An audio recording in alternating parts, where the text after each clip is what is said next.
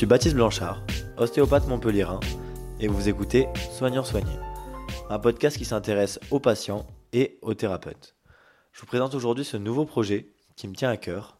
À travers mon métier d'ostéopathe qui me passionne, je tente de comprendre et d'explorer ce qui est en jeu lors d'un soin thérapeutique. Pour ça, j'ai moi-même expérimenté différentes approches et je vais ainsi vous partager la vision de différents thérapeutes, patients ou connaissances qui m'ont touché et qui font évoluer mes perceptions et mes sensibilités en tant que praticien. Je tiens à remercier tout particulièrement Étienne Bulidon avec son podcast et surtout la santé, et Grégory Planète avec le cabinet d'ostéopathie. Ces deux sources d'informations m'ont beaucoup inspiré et m'ont permis de me lancer dans cette nouvelle aventure. Si vous ne connaissez pas, je vous invite à aller y jeter une oreille. Le contenu y est extrêmement intéressant, que ce soit pour les soignants ou les soignés. Dans ce premier épisode de ce nouveau podcast, mon invité sera Loïc Leprince, un ostéopathe qui travaille à Paris et qui fait des formations en Normandie, à l'Aigle, chez qui je suis allé me former pour différentes formations comme le structurel revisité ou le facial structurel, un concept euh, qu'il a créé et euh, qu'il enseigne tous les jours. Je vous laisse euh, découvrir la suite avec Loïc Leprince. Salut Loïc. Salut, tu vas bien? Euh, Ouais, ça va super, merci. Euh, merci de me recevoir aujourd'hui du coup à l'atelier Bergson, qui est en centre de formation maintenant, euh, pour pouvoir un petit peu discuter euh, d'ostéopathie. Tout d'abord, je vais te demander de te présenter un petit peu, comme si tu rencontrais quelqu'un X ou Y dans la vie de tous les jours et que tu avais un petit peu de temps pour expliquer qui tu es, ce que tu fais dans la vie, en à peu près, on va dire, allez, 2 minutes 37, 100 mètres de chrono. D'accord. Bon, alors, bah, je m'appelle Loïc Leprince, je suis ostéopathe euh, exclusif. Avant d'être ostéopathe exclusif, j'ai été kinésithérapeute. Et j'ai toute une histoire qui m'a amené à avoir une envie de soigner les gens. Euh, C'est-à-dire que étant, étant jeune, mon père a eu un très grave accident, il est devenu handicapé. Et à partir de là, je me suis dit, mais pourquoi on, le laisse dans son handicap? Et j'ai eu envie de devenir soignant pour, euh, dans, mes idées d'en- d'enfant, avoir envie de l'améliorer dans, son handicap restant. Ce qui était un rêve d'enfant, ce qui était bien sûr pas possible, mais ça m'a donné l'envie de soigner les gens à partir de, là. J'avais à l'époque euh, 18 mois quand ça s'est passé l'accident, donc c'est dans les années après, trois ans d'hôpital, donc quelques années qui m'ont amené à vouloir faire cela. Donc naturellement, j'ai voulu faire médecine, et je ne connaissais que cela dans le soin. J'ai malheureusement raté médecine à une place. Pas de chance. Et euh, peu de chance ou peut-être de la chance. Ouais. Donc j'ai fait, j'ai fait, j'étais 73e, il en fallait 72. Bon, Euh, j'ai accompagné un copain qui lui voulait faire kiné, qui m'a entraîné dans dans un concours d'une école de kiné. Euh, là, j'ai eu la chance d'être reçu. Donc j'ai fait kiné et puis j'étais en dernière année de kiné que je me suis inscrit en ostéopathie parce que j'avais un enseignant qui critiquait tellement les ostéopathes que ça m'a donné envie d'aller voir ce que c'était. Et c'est comme ça que je suis allé voir l'ostéopathie que je ne connaissais absolument pas. D'accord, t'avais vraiment aucune notion de l'ostéo à ce moment-là? Aucune notion. Je savais que c'était des gens qui, qui soignaient les- aussi avec les mains. Je savais que ça manipulait, qu'il y avait des techniques un peu, mais c'était très très flou, très très vague. Et, et c'est vrai que la notion de manipulation, pour moi, c'était plutôt le travail des rebouteux euh, que des ostéopathes que, que je ne connaissais pas. Euh, alors à l'époque, c'était un peu difficile de- d'avoir des renseignements euh, sur la chose parce que c'était quand même assez, assez confidentiel. Ouais. On n'avait pas Internet, mine de rien. Aujourd'hui, on tape ostéopathie, on, on a tous les renseignements. Mais euh, étant un petit peu âgé aujourd'hui, je, je- je n'étais pas de l'époque Internet.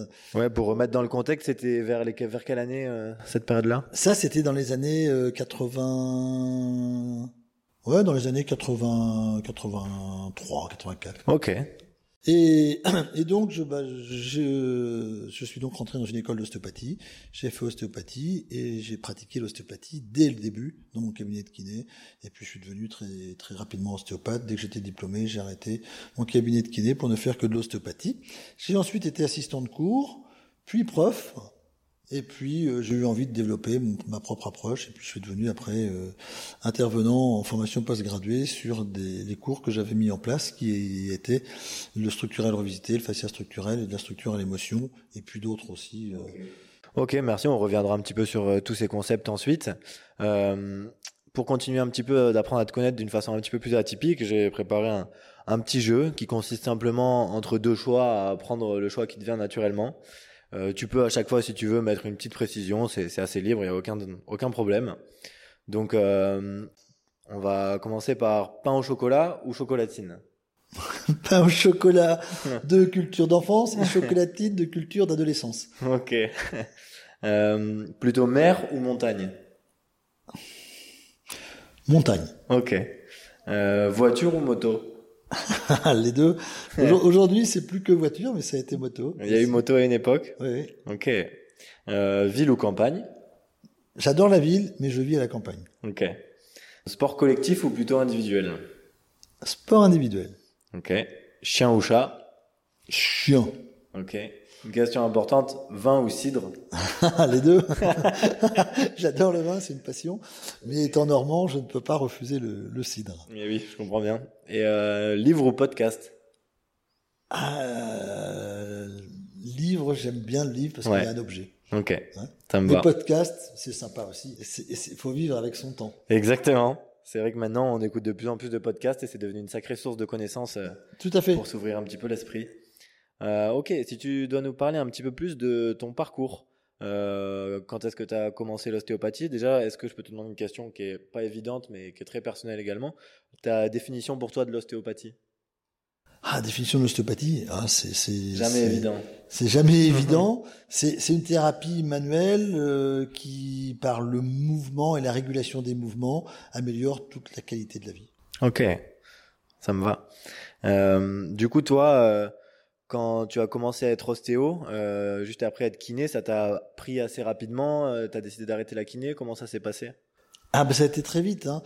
Euh, je disais déjà en, dès le début de mes pratiques, de mes premières études d'ostéopathie, j'ai mis en application dans mon cabinet tous les jours, tous les jours cette pratique. J'ai vraiment usiné les techniques ostéopathiques pendant des années. Euh, très vite, je suis devenu ostéopathe. Dès que j'ai été diplômé, je suis devenu ostéopathe officiel. Je l'étais déjà, dans, même dans mes dernières années d'études, mais de façon officieuse, euh, pas, ben, ce qui n'était pas possible de le faire de façon officielle sans diplôme. Et oui, évidemment, j'ai eu un petit peu le même parcours là-dessus. Euh, étant kiné, c'est vrai que je mettais vite la patte dans l'ostéopathie euh, au cabinet. Voilà, ça, ça me paraît, quand, on, quand on, ça nous tient au, au trip, on ne peut pas faire autrement. Il faut savoir aussi qu'à l'époque, c'était un exercice illégal de la médecine. Okay. Donc, diplôme ou pas diplôme, ça n'avait pas trop d'importance, mais symboliquement, le diplôme te donnait l'autorisation en tant qu'ostéopathe de pratiquer l'ostéopathie. Mais ce n'était pas une autorisation légale. Hein, ça ouais, d'accord. Et euh, tu étais à quelle école d'ostéopathie du coup? Ah, j'ai fait plusieurs écoles d'ostéopathie. Moi, j'ai commencé au BICOT, c'était le British College of Osteopathy and Alternative Therapeutics, qui était une école avec beaucoup de profs de la BSO de Londres, et, et c'était une école qui, qui était à Versailles. D'accord. Et donc j'ai commencé dans cette école pendant deux ans, et puis après je suis allé au, au, au COF, qui était le collège ostéopathique français. Pourquoi t'es passé d'une à l'autre du coup? C'était la suite? C'était non, c'était pas la suite, mais il y avait des petits problèmes d'organisation dans cette première école. Euh, donc, on était tout un petit groupe à quitter cette école et à essayer de retrouver une, deuxième école. Et, à l'époque, le COF avait un partenariat avec l'Angleterre, ce qui fait qu'on avait des profs aussi d'origine de, cultures ostéopathiques anglaises. D'accord. Et du coup, est-ce qu'il y avait déjà une orientation dans l'ostéopathie à cette école-là euh, Parce que maintenant, c'est vrai qu'on on entend souvent dire qu'il y a des écoles qui sont beaucoup plus structurelles, des écoles beaucoup plus viscérales. Alors, à l'époque, cette école avait une tradition, était de tradition anglaise, de culture anglaise, donc euh, issue de, donc des Médestoniens. Donc, on retrouvait la culture euh, et, anglaise dans cette école française. Donc c'est pour ça que j'avais choisi cette école, parce qu'il y avait deux grands courants. Il y avait un courant britannique qui était plus mécaniste, et un courant euh, et un courant euh, américain qui était plus tissulaire. Néanmoins, cette école pratiquait quand même le crânien, le fascia. Euh, il restait voilà. ouvert quand même restait, sur, sur oui, les autres bien pratiques. sûr. C'était pas une école qui n'était que dans que dans la structure. Hein. Ok. Euh, et du coup, après, euh, après ta formation d'ostéopathe, est-ce que tu as, as, été orienté vers d'autres formations post-grade qui Alors j'ai fait, oui, bien sûr, des formations. J'ai fait, j'ai fait des formations de médecine énergétique pendant quelques quelques temps. Euh, j'ai fait des formations sur les bébés. J'ai fait des formations sur les fascias. J'ai fait quelques formations d'ostéo. De, et, et surtout, j'avais une culture ancienne de par mon père qui était magnétiseur. Et donc, moi, je faisais du magnétisme déjà depuis ma tendre enfance. Okay. Alors, ça, c'est important à expliquer dans mon cheminement parce que euh, mon père, dont je parlais, qui avait eu un très grave accident et a fait trois ans d'hôpital, était aveugle, handicapé, défiguré, beaucoup de problèmes.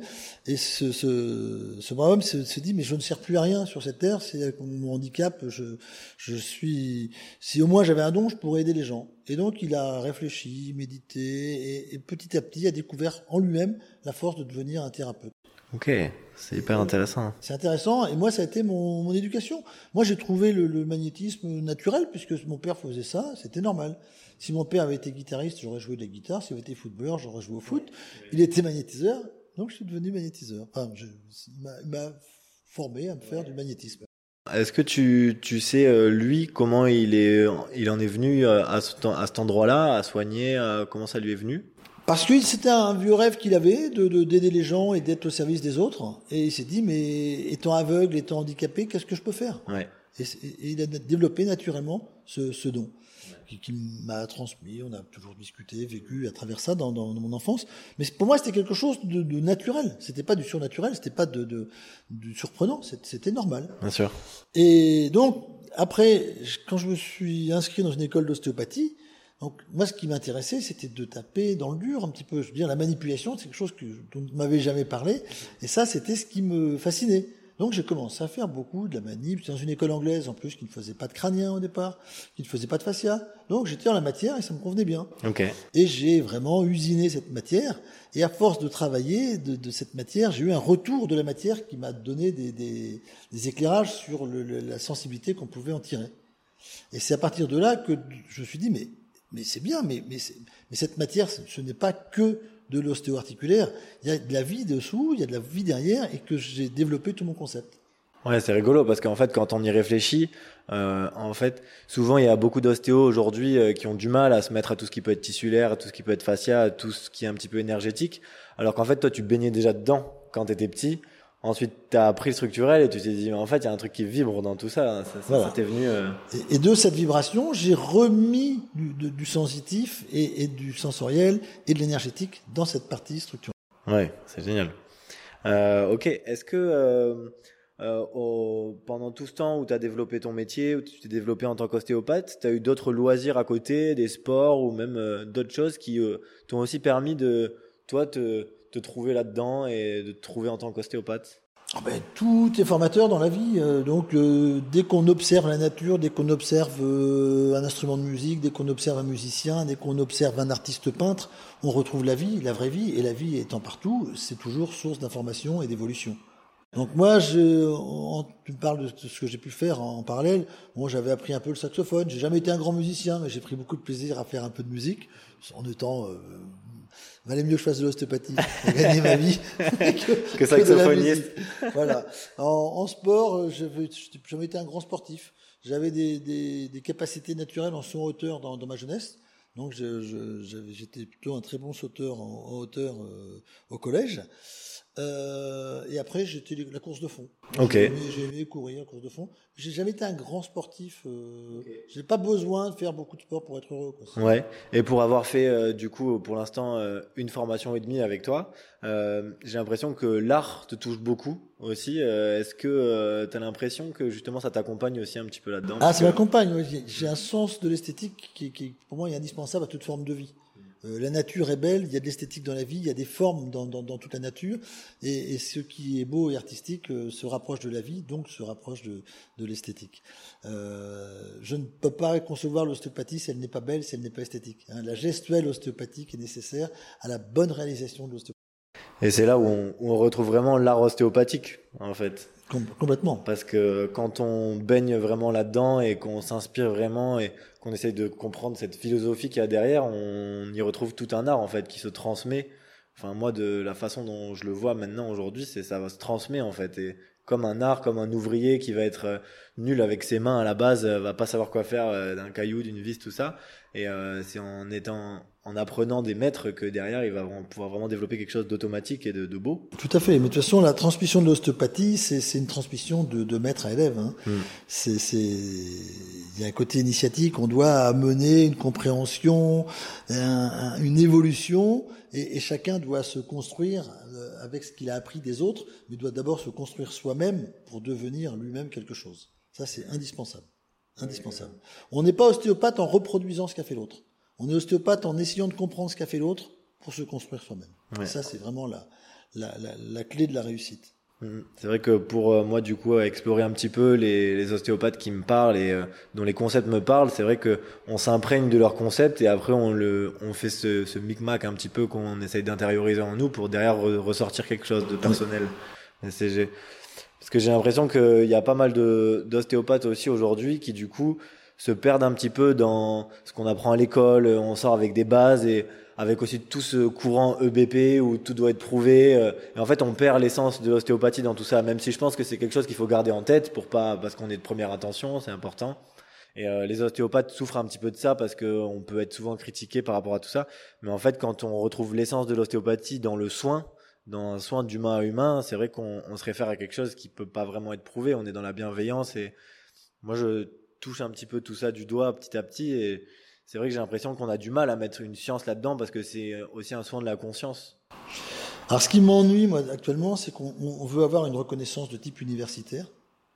Donc pour avoir une reconnaissance de type universitaire, on passe par des tas de, de, choses qui nous éloignent de l'ostéopathie originelle, qui nous éloignent de la philosophie ostéopathique. Mais un concept, une philosophie, ne rentre pas vraiment dans le cadre universitaire. Et ça, je trouve ça bien dommage pour l'ostéopathie.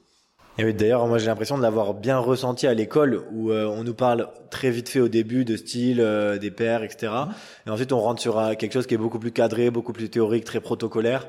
Et du coup on en perd un petit peu l'essence de tout ce qui est la présence d'esprit, de tout ce qui est c'est un grand mot de dire spirituel, mais au final, il y a de ça dans le soin. et, euh, bien sûr, bien sûr. Et euh, c'est vrai que, ben, en sortant de l'école, on est coupé de ça. Et euh, c'est souvent, moi, quand je sonde un petit peu les gens, c'est en s'approchant d'ostéos qui sont assez réputés où on le retrouve chez eux, en fait, pour aller voir un petit peu ben, d'autres personnes. Pierre Tricot, j'ai vu Pascal Ancelin, et c'est vrai qu'il y a des vocabulaires qui sont très propres et très différents, mais pour souvent revenir sur un concept assez familier. Mmh, tout à fait. Toi, tu as développé le concept du fascia structurel. Est-ce que euh, rapidement, euh, tu peux nous déjà nous le décrire un petit peu euh, Qu'est-ce que tu, comment tu le visualises? Alors, c'est difficile d'expliquer ça eh en, très très peu de temps. Sans faire toute la formation, mais dans, dans le concept. La première chose, c'est qu'on on nous apprend en ostéopathie beaucoup à faire des tests de mise en tension. Et moi, je pars du principe que si on met une mise en tension, on a une agression du tissu. Et c'est dommage parce qu'on va avoir une, une, une, captation de la réponse nociceptive. Et moi, je, je pense qu'il est plus intéressant d'avoir une perception sans, sans engagement dans le tissu. Et si moi, j'arrive à percevoir les choses, sans que le patient sache ce que je fais, il me livre sa problématique profonde tissulaire. Et donc, plutôt que de l'agresser, je préfère être dans la perception plutôt que dans l'engagement. Et si j'arrive à être dans la perception du tissu, j'arrive à voir son organisation et à pouvoir aller le corriger sans mise en tension préalable je pars toujours d'un point de tranquillité pour aller directement à la correction, sans passer par le relais mise en tension. Ok. En gros, c'est un petit peu ça l'esprit global de, mes techniques. D'accord. Alors cette euh, réflexion permet de faire aussi bien du structurel, du crânien, du viscéral. Toutes les techniques sont abordables avec cette approche-là. C'est vraiment un concept que tu mets au sein des techniques derrière. Voilà, c'est cela. Ok. Euh, et comment t'es arrivé à ce concept-là? Parce que sur ton approche ostéopathique, comme tu nous disais tout à l'heure, euh, à l'école c'était plutôt euh, du structurel. T'avais en effet baigné dans ton père qui était magnétiseur et qui a sûrement déjà t'a donné un petit peu ce toucher, peut-être un peu de fascia énergétique. Et qu'est-ce qui a cheminé en toi dans ta dans, ton métier, dans ta pratique pour arriver à former ce, ce concept? Bah parce que naturellement, quand, quand j'ai mis les mains sur des patients, moi j'ai essayé de reproduire la technique par mimétisme qu'on m'apprenait. Euh, il y avait un côté un peu parfois agressif qui, qui me fascinait, mais qui aussi me dérangeait. Et je me suis gentiment euh, rendu compte que le tissu m'envoyait de l'information avant même que je lui demande quelque chose. Et je me suis dit, mais c'est intéressant ça. C'est le fruit de ma, de, de, de ma réflexion ou c'est le fruit de mon imaginaire? Donc j'ai essayé de, de comprendre, d'analyser, d'observer, et je me suis aperçu que j'avais une compréhension de l'homme dans sa globalité à travers ça et non juste dans son articulaire, dans sa petite zone, dans son viscère. Donc je me dis, c'est quand même très intéressant. Alors je, là, ça m'a demandé un peu de temps et un peu d'investissement aussi. Et je me suis dit, mais est-ce que ce que je reçois, ce que je crois trouver, euh, peut être euh, matérialisé? Alors là, j'avais acheté un, appareil de, pour faire des photos Kirian, qui, montait, qui montrait des images de type énergétique. Et j'ai pris conscience que quand on travaillait euh, sur un patient, il y avait des modifications énergétiques que j'avais l'impression de sentir, mais sans même savoir ce que c'était. Et grâce à ces photos Kirlian, j'ai pu voir l'interaction entre mes actions et les réactions du patient d'un point de vue énergétique. Ok. Et ça, c'était très bien parce que c'était complètement en dehors de moi. C'est-à-dire, l'appareil, on envoyait un champ électrique, il y a une traçabilité euh, photolumineuse, et ça, c'était pas le fruit de, de, de, mon imaginaire. Non, mais vraiment une preuve matérielle là-dessus, du coup. Voilà. Et sur toute cette preuve euh, matérielle, comme ça, j'ai découvert qu'on pouvait modifier des choses importantes sur le patient. J'ai découvert que l'émotionnel entrait en jeu et qu'on pouvait, à partir du corps, avoir aussi des libérations de type émotionnel, somato-émotionnel. Et c'est comme ça que j'ai pu euh, prendre confiance que ma main avait des, des captations, avait des sensations qui n'était pas que le fruit de mon imaginaire, mais qui correspondait bien à des réalités de la problématique du patient. Ok. Et euh, pour en arriver là, est-ce que euh, à ton école, du coup, tu avais déjà eu des approches aussi tissulaires pour avoir ces sensations-là, ou ça venait assez naturellement? Non, moi c'est venu. Euh, voilà, j'ai toujours été un peu un chercheur euh, fou, un peu tout seul dans mon coin, mais j'adorais me poser des questions, faire des essais, et, voilà. J'ai toujours été un peu solitaire dans, dans, dans, ah, c'est génial parce que ça me fait penser, pour avoir fait la formation de, de Pierre Tricot, euh, qui lui aussi au final a fait un petit peu sa popote tout seul euh, en faisant confiance à ce qui se passait dans ses mains au lieu de, de dire ok je dois sentir ça, ça, ça. Ben il y a eu un développement hyper similaire en fait sur euh, le tissulaire. Quand tu, tu en parles, ça parle aussi dans, avec le vocabulaire différent, mais dans le même concept encore, dans le même principe. Mais ce qui, ce qui, est, ce qui était intéressant, c'est que j'avais plein de sensations qui m'envahissaient mais je ne pouvais pas m'autoriser à me faire confiance comme ça spontanément. Je me disais, bon, ça peut être le fruit de mon imaginaire. Donc j'ai voulu trouver des, des, choses qui me permettaient de, de, de, de m'autoriser à avoir confiance. Ouais. Top. Et euh, au niveau du coup euh, de tes expériences avec tes patients, des ressentis qu'ils pouvaient avoir, des résultats qui pouvaient se faire aussi, toi, tu avais une différence? Ah bah bien sûr, bien sûr. C'est ça le, patient. J'avais des retours. Mes patients étaient contents de, mes soins, mais après, euh, qu'est-ce qui fait le soin dans la relation avec le patient? Est-ce que c'est parce que j'étais dans une écoute? Est-ce que c'est parce que j'ai il me trouvait sympathique, il avait envie de, de, de de collaborer quelque chose avec moi? Est-ce qu'il avait C'est difficile. Hein, où est l'authenticité d'un soin? C'est toujours très difficile à à, à certifier, à étalonner. Oui. Alors le système evidence-based medicine, moi ça me dérange, euh, les statistiques ça ne me plaît guère, donc j'avais envie de trouver autre chose. Oui, c'est sûr qu'on peut faire parler les, les statistiques euh, dans tous les sens. Euh. Il y a une petite phrase sur les statistiques que j'aime beaucoup. Moi, c'est les statistiques, c'est comme les bikinis, ça montre beaucoup de choses, mais ça cache toujours l'essentiel. c'est sûr qu'on peut les modifier dans tous les sens pour faire dire ce qu'on veut. Donc c'est là où ça devient problématique. Et euh, ce qui est compliqué aussi, c'est que dans un soin, il y a tellement de choses qui se passent. Il y a une vraie relation thérapeutique qui se crée, il y a une vraie confiance qui va se créer entre le thérapeute et le patient, et ça va déjà jouer énormément. Après, on va, les gens vont beaucoup parler de placebo, mais en fait, c'est un grand mot pour dire tellement de choses qui sont hyper importantes, parce que à l'intérieur du corps du patient, quand il y a cet échange qui te fait, que ce soit corporel ou verbal, euh, ben, il se passe plein de choses en fait. tout il y a tellement de modifications et on parle du coup de corps-esprit et c'est quelque chose qui est vrai là-dedans. Ah ben il y a une relation corps-esprit-énergie hein, qui est indéniable. Et d'ailleurs c'est intéressant parce que quand on est sur deux pieds du triptyque, on arrive à rééquilibrer le troisième. Et c'est, je pense que là c'est intéressant parce que si on est que corporel, on n'ira pas loin.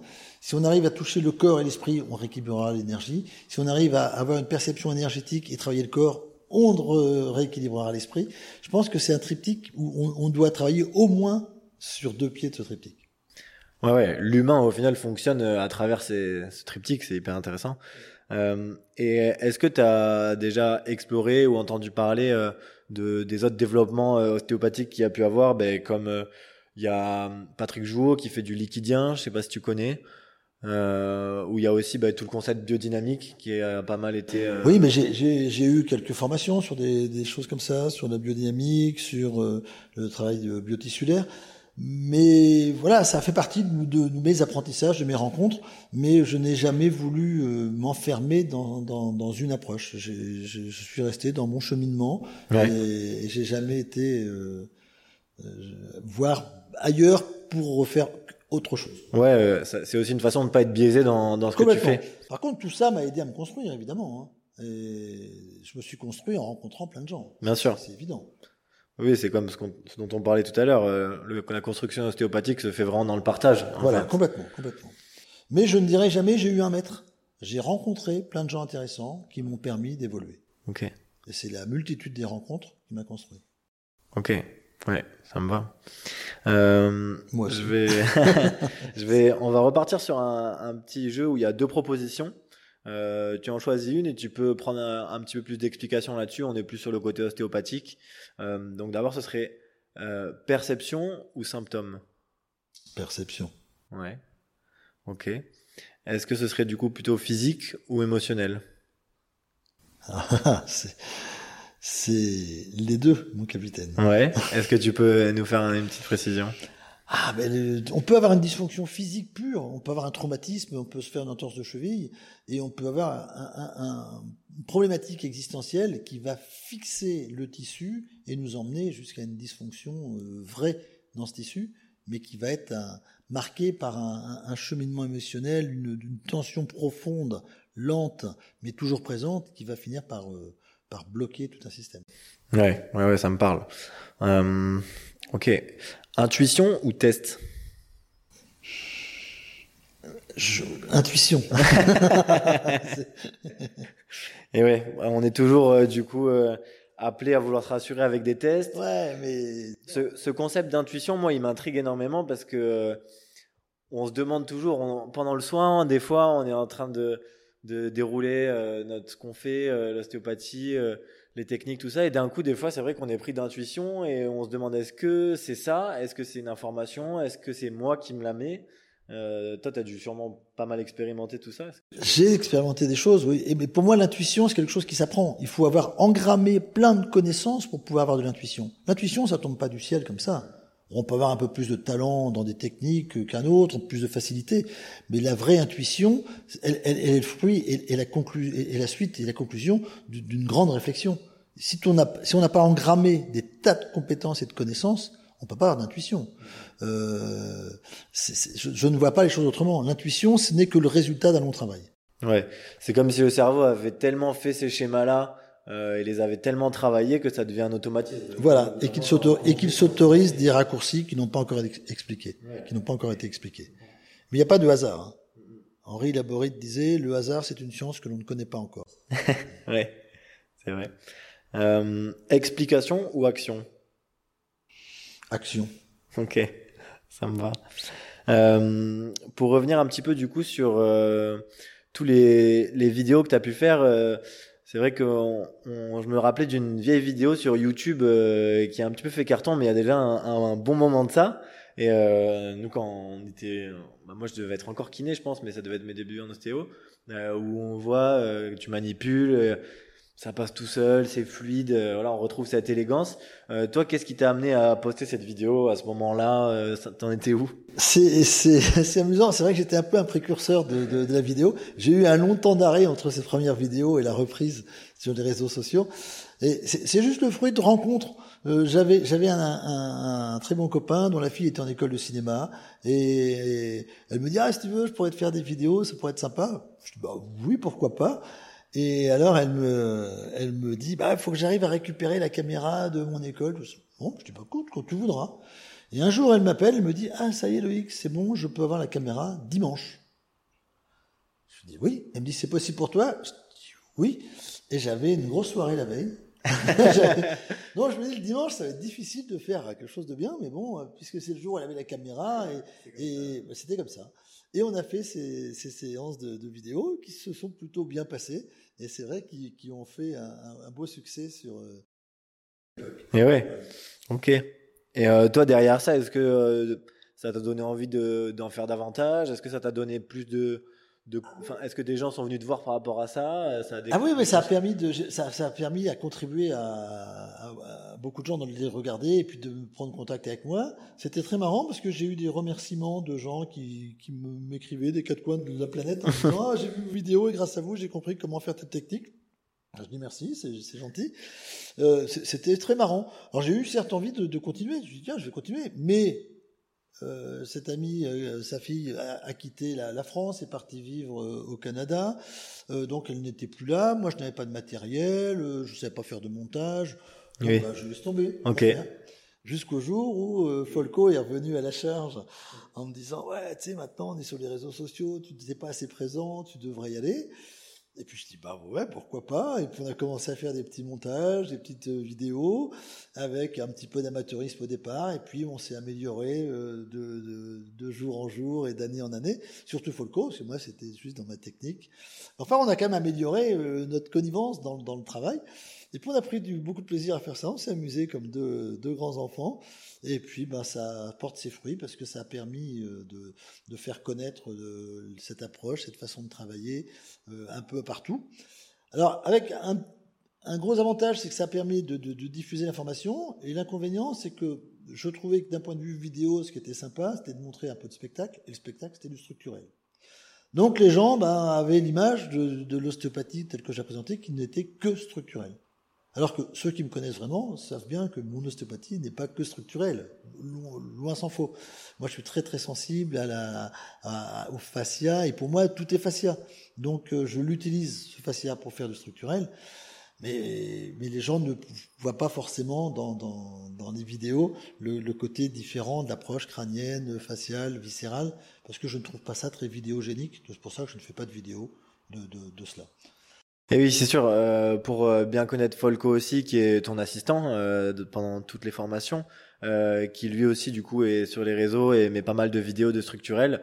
C'est vrai que c'est souvent ce qui ce qui marche le mieux parce que c'est euh, un format en fait qui est simple, qui est rapide et qui est souvent beau, et élégant avec le crack qui peut être là ou pas, mais euh, voilà, ça offre un peu de spectacle voilà. qui fait plaisir aux. Et euh, ça, ça, va souvent faire plaisir aux amateurs et aux gens qui ne s'y connaissent pas forcément. Ça va aussi des fois euh, alerter certaines personnes qui connaissent pas vraiment la manipulation et qui vont pouvoir penser que ça peut être euh, violent avec euh, toutes ces peurs un petit peu qui sont pas forcément fondées. C'est vrai qu'on en entend encore parler pas mal en ce moment de la crainte des manipulations cervicales avec la dissection des artères vertébrales. Bon, ça, il y a aujourd'hui pas mal d'études qui ont démontré qu'en fait, c'était euh, très peu probable que ça arrive, que les risques étaient minimes. Euh, toi, est-ce que tu as déjà été embêté par rapport à ça avec des médecins ou des gens? C'est vrai qu'il y a beaucoup souvent de commentaires sur Facebook euh, qui embêtent. Bon, il faut les laisser passer parce que exactement. Mais euh, c'est vrai qu'aujourd'hui encore, ben, sur BFM, il y a pas longtemps, il y a un médecin qui parlait de ça. Mais ce qui est triste, je trouve, c'est que je pense qu'il y a vraiment des ostéos qui manipulent de façon peut-être un peu trop violente et qui donnent des mauvaises expériences à certaines personnes et ça a créé comme une sorte de mythe alors qu'en en fait quand on ressent ce genre de technique où il n'y a pas de mise en tension où c'est fluide et eh bien en fait il y a aucune violence là-dedans et je pense que à terme, des personnes qui manipulent vraiment de cette façon-là, on induit quasiment aucune chance à ce qu'il y ait un problème au niveau d'artère ou quoi que ce soit. Après, la malchance peut arriver, mais comme une personne peut se faire écraser euh, demain. Comme un médicament peut, peut faire un choc anaphylactique, et on n'arrête pas tous les médicaments non plus. Exactement. C'est vrai que la, la, la, la, manipulation mal faite peut être dangereuse, et ça, je, raison plus, la manipulation avec verrouillage. Donc, le fait de travailler une euh, manipulation à base d'une perception tissulaire et pas de mise en tension, déjà limite le verrouillage, et, et on va travailler jusqu'à l'interface de, de, de, de, la manipulation, l'interface de mobilité, et donc on va donner un impact à cet endroit-là, mais sans notion de verrouillage. Donc le, risque est vraiment minime. Malheureusement, souvent ceux qui en parlent et qui, qui sont des détracteurs de, de, de ces manipulations sont des gens qui ne les connaissent pas bien ou alors qui ont eu de mauvaises expériences avec des mauvais thérapeutes, et ça, c'est dommage. Mmh. Et oui, le problème aussi souvent, c'est, enfin, de ce que j'en ressens, hein, ce que j'en ai l'impression, c'est que la médecine et les médecins ont, euh, forcément une monopolisation euh, sur les médias, sur pas mal de choses. Et malheureusement, il, il y a certains médecins qui connaissent pas vraiment l'ostéopathie et qui vont parler du coup d'une technique. Donc ils vont dire qu'une technique peut être dangereuse et ils vont englober toute l'ostéopathie à l'intérieur de cette technique, alors qu'en fait ça va bien plus loin que ça. Bah, bien sûr. Dans le soin, dans la et puis l'ostéopathie, c'est une rééquilibration. C'est-à-dire c'est pas du symptomatique. Donc si j'ai une hernie discale en L4L5, faut pas forcément aller manipuler L4L5. Faut, faut même plutôt éviter d'aller manipuler L4L5. Et on, on, doit justement aller traiter dans une rééquilibration générale et jamais en symptomatique. Et comme ça, on, déjà, on évite bien des problèmes. Et si en plus on a une gestuelle hyper contrôlée, on évite encore des problèmes. Donc il vaudrait bien mieux vanter les mérites des gens qui savent bien faire que de critiquer ceux qui ne savent pas faire. Donc c'est là qu'on aurait peut-être besoin d'une réglementation. Ouais. C'est là qu'on aurait peut-être besoin de revoir un peu sa copie. Et puis surtout, ne pas être critiqué par des gens qui ne connaissent pas bien le, le, le fond de l'ostéopathie. Oui, complètement. Euh, toi, euh, du coup, quand un patient, imaginons, euh, va arriver euh, dans ton cabinet. Euh, tu vas l'accueillir. Comment va se dérouler un petit peu le suivi d'une séance? Qu'est-ce que, comment tu vas l'accueillir? Qu'est-ce qui va se passer? Alors qu'est-ce qui va se passer? Alors d'abord, bah, je suis toujours content d'accueillir quelqu'un au cabinet, donc c'est une vraie rencontre. Je me dis c'est super, je vais rencontrer quelqu'un et je vais essayer de le connaître et de le comprendre. Donc il y a un interrogatoire, qui est un vrai rituel. Je pose toujours la même question. Et ce qui m'intéresse, c'est pas tant les réponses, mais c'est la façon dont ils me répondent. Parce que je vais être sensible aux variations. Tiens, tout le monde me répond comme ça, mais lui, il répond différemment. Ça veut dire quelque chose.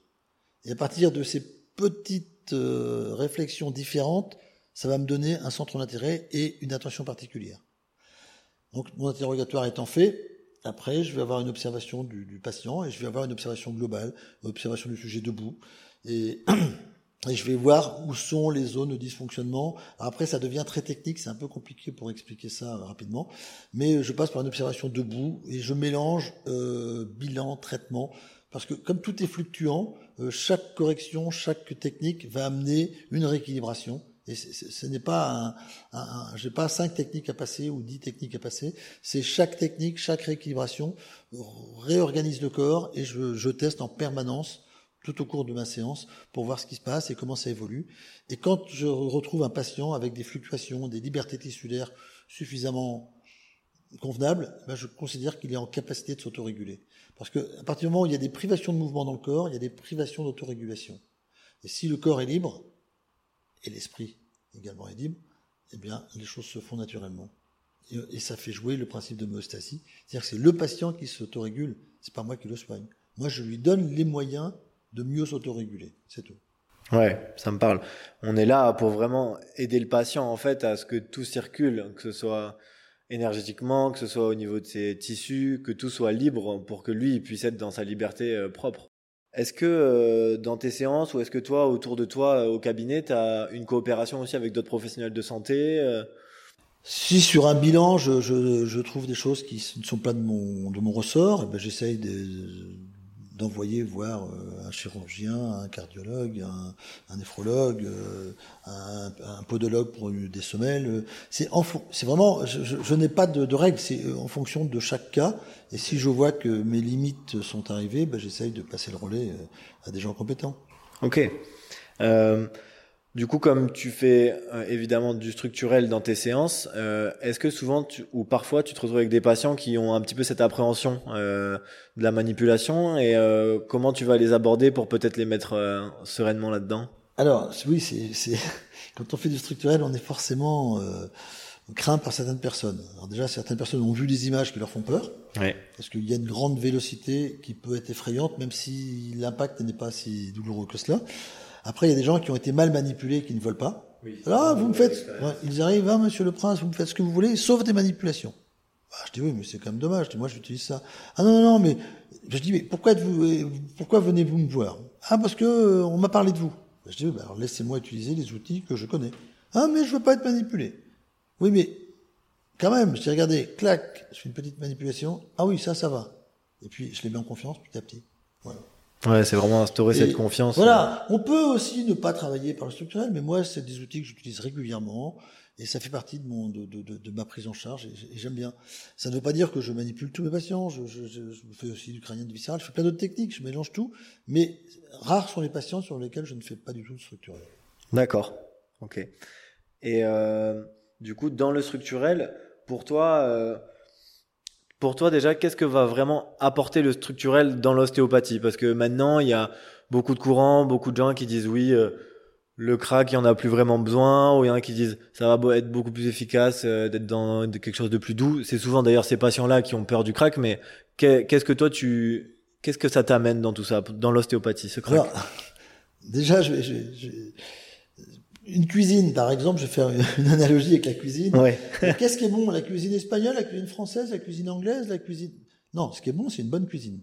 Ouais. Qu'est-ce qui est bien en ostéopathie? C'est pas une technique qui est bien, c'est une bonne ostéopathie. Bien moi, je préfère du crânien bien fait que du structurel mal fait, et inversement. Donc moi, je n'ai pas de préférence dans la, dans, dans, dans pour le résultat. Par contre, moi, j'adore faire certaines techniques, je les utilise, je les connais bien, et je les trouve rapides et efficaces. Avec d'autres techniques, je trouve qu'on on est moins rapidement efficace. S'il faut faire venir les gens euh, 3, 4 ou 5 fois, bah, je trouve que c'est dommage de, se priver de techniques qui nous permettent de les soigner en une ou deux fois.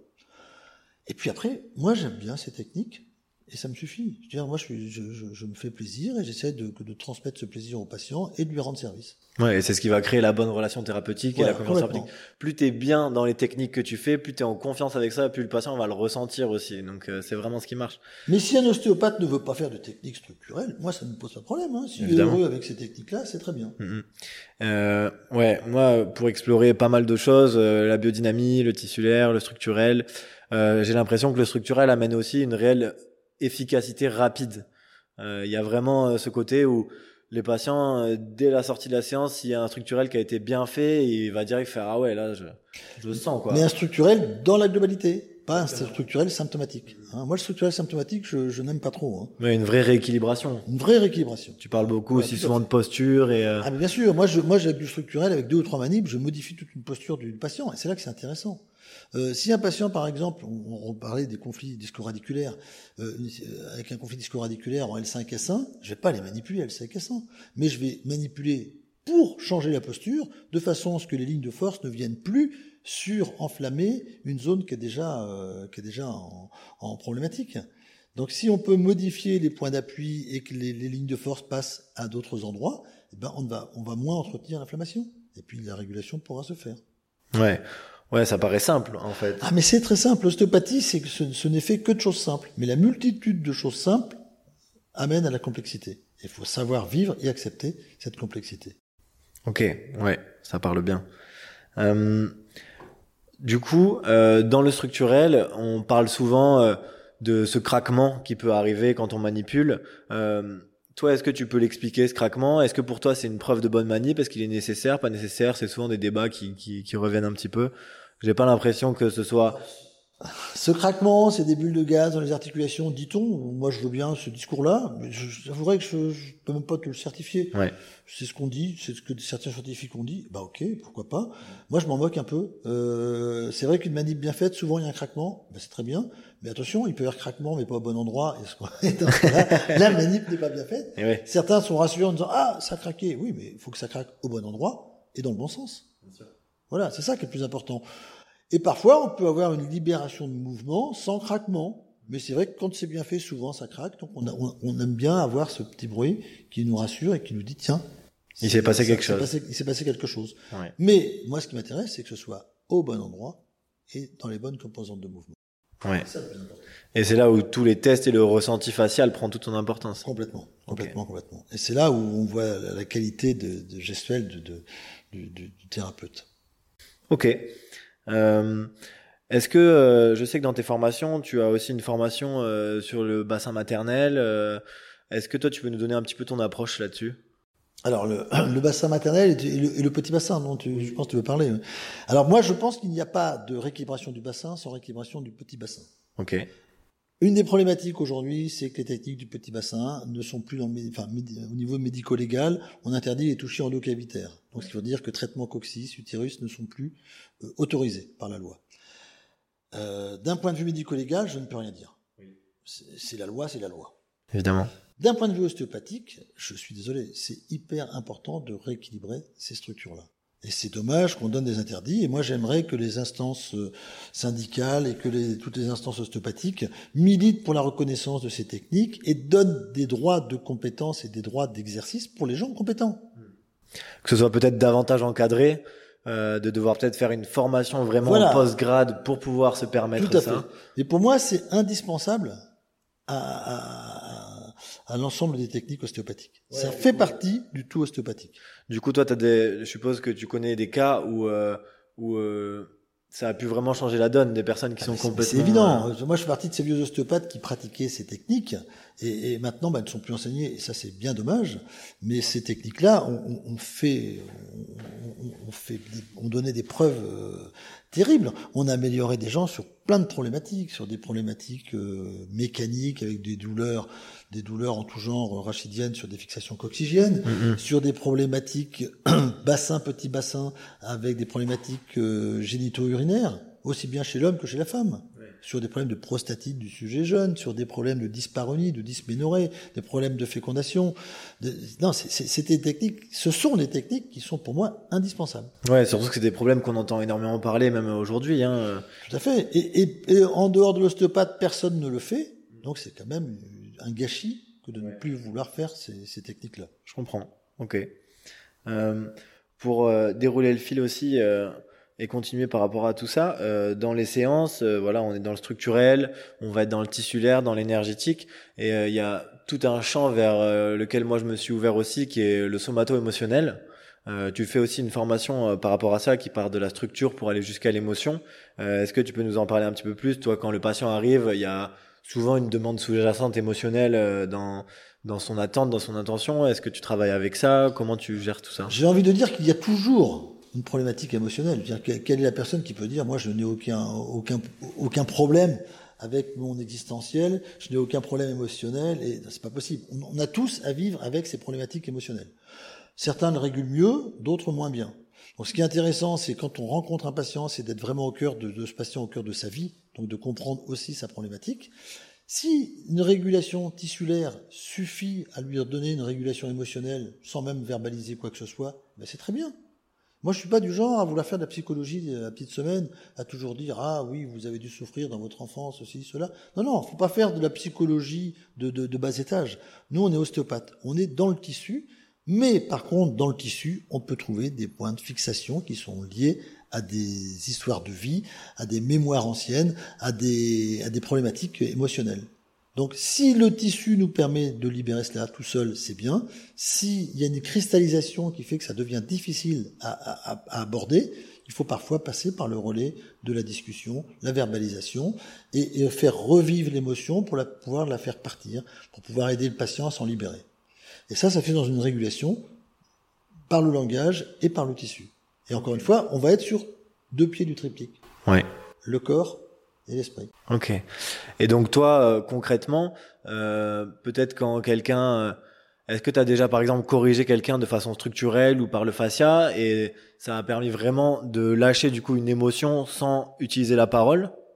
Ah mais c'est évident. Euh, quand on voit un point de fixation, parce que sur les, les jeux d'équilibre, de posture, tout ça, on voit des points de fixation importants. S'il y a dans cette dysfonction une grosse charge émotionnelle, sur une simple manipulation de côte, on peut avoir des larmes qui sortent, pas de douleur, non. mais d'émotion. De l'émotion qui s'est cristallisée. L'émotion qui est contenue, le patient doit s'en libérer, et d'un seul coup, en un instant, on arrive à lui faire lâcher prise d'une grosse partie de ses émotions. Le patient perd pied et il a une grosse libération émotionnelle qui, qui s'ensuit. Et ça, c'est, quand on observe ça, on se dit, mais l'interaction corps-esprit, elle est indéniable. Et on peut jouer dessus. Mais parfois, si la fixation est trop importante, dans ce moto émotionnel, il faut aussi passer par le relais du langage. Mais ce n'est pas obligatoire, c'est à étudier au cas par cas. Ouais, ouais, ça me parle. Euh, et ça me fait penser aussi, du coup, à, à Pierre Tricot, tu vois, qui a lui aussi eu son évolution personnelle, euh, qui a vraiment développé le tissulaire à fond, et qui nous parle, euh, du coup, euh, de, de l'être humain qui peut avoir euh, enquisté des dysfonctions en quelque sorte énergétiques qui peuvent être par des chocs traumatiques physiques, qui peuvent être par de l'organique, donc notre alimentation, les réactions qui peuvent se passer dans notre corps, et également par l'émotionnel. Et euh, quand on arrive à être dans une communication avec euh, cet endroit où cette émotion s'est enquistée au niveau du tissu, ben, ça peut faire complètement lâcher par rapport à ça. Il a encore une fois avec un vocabulaire différent, tu vois, il arrive un petit peu au même, aux mêmes choses. C'est hyper intéressant. Et euh, c'est vrai que des fois, ça va lâche pas forcément uniquement par la structure, et c'est là où, en mettant peut-être des mots dessus et en mettant une vraie conscience dessus, ça va plus facilement faire sortir certaines Tout émotions. à fait. Et, et moi, j'aime bien l'intuition extatique de Bergson, c'est-à-dire que dans l'extase, je vais rentrer je vais m'extérioriser de mon corps pour rentrer dans celui de l'autre et pour pouvoir voir où sont ces, problématiques, ces dysfonctions.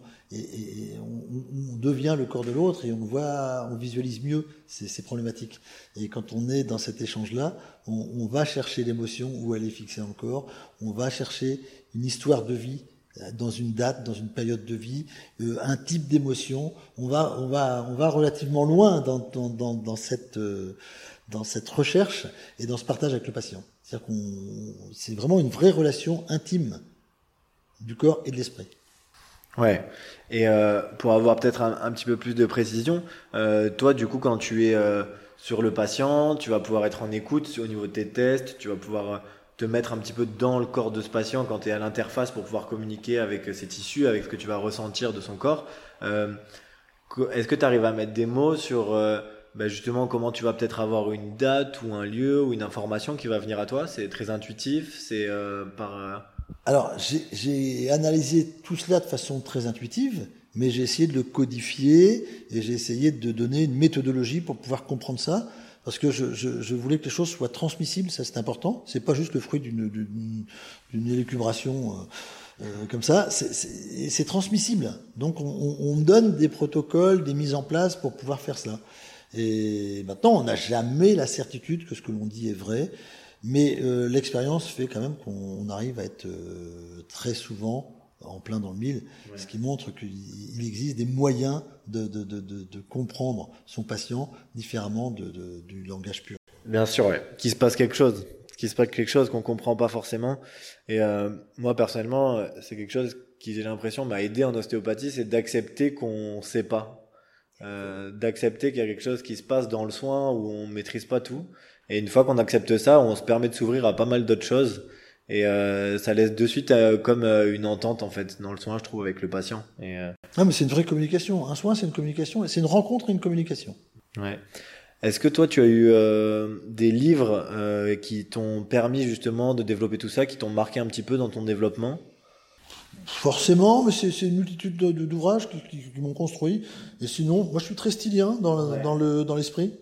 Donc j'aime les livres de, style, mais surtout la, partie philosophie. Hein, donc j'exclurai le dernier bouquin de, de, de style, euh, Research on Practice, qui, qui est un, un qui, qui, est trop symptomatique et qui n'est pas du tout dans l'esprit de, de, de, la philosophie de style. Voilà. Ouais, ok. Donc toi, tout ce qui est la philosophie de style, euh, tous les les livres qui peuvent parler de lui, ça te parle? Moi, ça me parle. Et puis moi, j'aime le côté euh, des observations de, de style. J'aime le côté naturaliste de style. J'aime le côté pragmatique et d'un homme qui y réfléchit et qui met un concept et une philosophie. Ouais, ouais, ouais. Je, je m'y mets de plus en plus et c'est vrai que ça me parle beaucoup et on y retrouve en fait l'essence de l'ostéopathie, quoi. Qui Tout à fait. C'est transmise et que d'un côté, j'ai l'impression qu'on malheureusement euh, on a tendance à la perdre euh, dans les écoles qui euh, sont très protocolaires, comme on disait tout à l'heure, et, et d'un autre côté, j'ai l'impression qu'il y a tout encore un, un, groupe d'ostéopathes qui sont hyper concernés, qui vivent de ça et qui le transmettent et que ça, ça bouillonne un petit peu là-dedans. Et c'est vrai que j'ai l'impression que ça, il y a des séparations un peu dans tout ça, et je sais pas trop comment ça, ça, ça ça va suivre dans les années, mais. Je ne sais pas, mais moi je ne conçois pas l'ostéopathie sans, sans philosophie. c'est évident. Même si je peux paraître très technique parce que genre, on m'a demandé d'enseigner le structurel.